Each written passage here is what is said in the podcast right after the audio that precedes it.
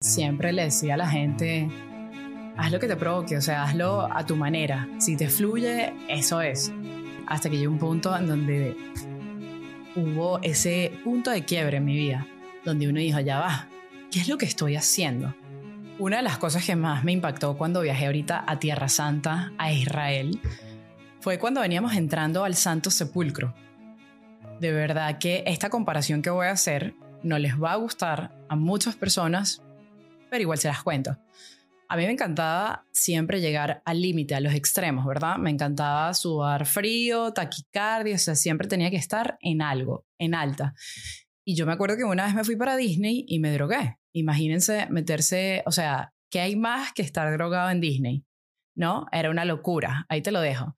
Pero cuando estaba llegando al Santo Sepulcro, yo empecé a sudar frío, empecé a temblar, o sea, yo parecía una cosa que se movía sola entrando y yo decía, ya va, ¿qué es esto?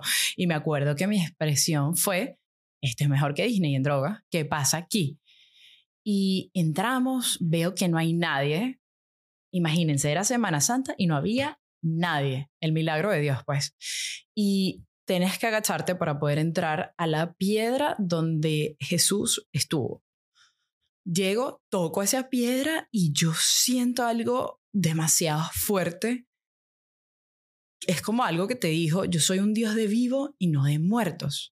Y tú dirás, ay, da, no. por favor, ya lo sabemos.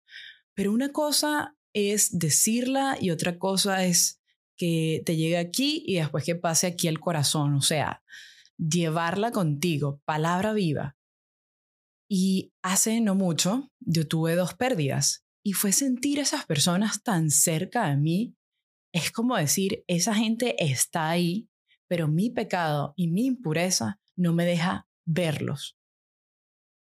Es como si están ahí, pero no te puedo tocar, pero solo te puedo sentir. Y yo me acuerdo que yo empecé a llorar. Yo lo sentí tan profundo y sentí, wow, esto es verdad, esto es real.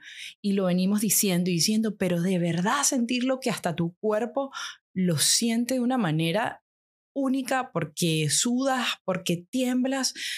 No hay mejor sensación que esa. Yo creo que no hay nada mejor que un orgasmo, tú dirás, ¿no? En la vida, en la vida terrenal. Pero estar ahí y sentir eso, tú dices, wow, o sea, esto de verdad sí es un orgasmo, esto de verdad sí es una locura. Es sentir que de verdad hay otra vida después de la muerte, que esto que estamos hoy viendo, haciendo, comiendo, es pasajero, se va, es efímero. El estar ahí me hizo volver a recapacitar qué estoy haciendo con mi tiempo presente. Si yo de verdad creo en la vida eterna, creo que hay un purgatorio y creo que hay un infierno, entonces, ¿qué estoy haciendo con la vida que estoy viviendo? Lo que pasa es que creemos que nos vamos a morir y porque somos chévere y dijimos, Señor, Señor, nos vamos a ir para el cielo. No, no, no porque uno no haya matado a nadie, este, quiera decir que ya yo soy bueno porque no maté. Porque hay esas mentiritas y cuando le hacemos algún daño a un amigo y cuando no perdonamos y cuando estábamos en el colegio y hacíamos bullying y cuando mentíamos a nuestros papás y cuando nos íbamos de rumba y cuando te drogabas y cuando, no sé, te acostabas con mil personas y montabas cachos, todas esas cosas son errores que vamos cometiendo y cometiendo y cometiendo y, y pensamos, no, como eso no me dejó en la cárcel y, y no estoy preso, entonces soy buena persona.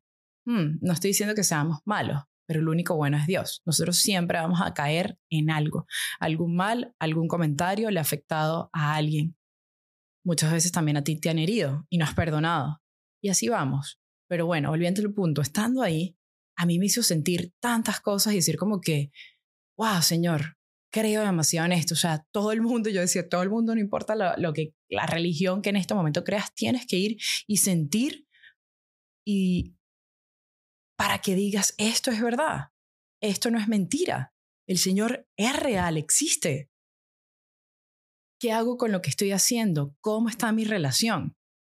De verdad que ir a Tierra Santa le puso una dimensión y una perspectiva a toda mi vida, sobre todo ahorita cuando voy a misa o cuando tú vas a misa los domingos y escuchas la primera lectura, el salmo, la segunda y el evangelio, tiene otra dimensión. Entiendes que esta gente vivió en aquella época donde hacía un calorón, donde había piedras y esa gente caminaba de un sitio a otro. Yo veía, yo vi, o sea, caminamos por la vía dolorosa, el Vía Crucis, y yo dije, yo estoy cansada y estoy en zapatos y descansé.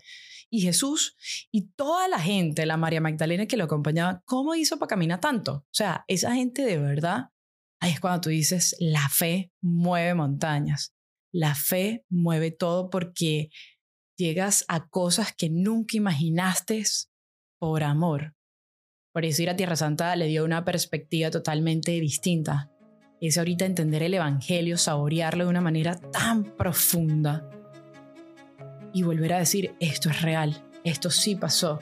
Y la historia cíclica se repite, se repite y vemos que esa gente que vivió en el Viejo Testamento, en el Antiguo Testamento, perdón, todo se cumplió y todo lo del nuevo se está cumpliendo y no queremos creer.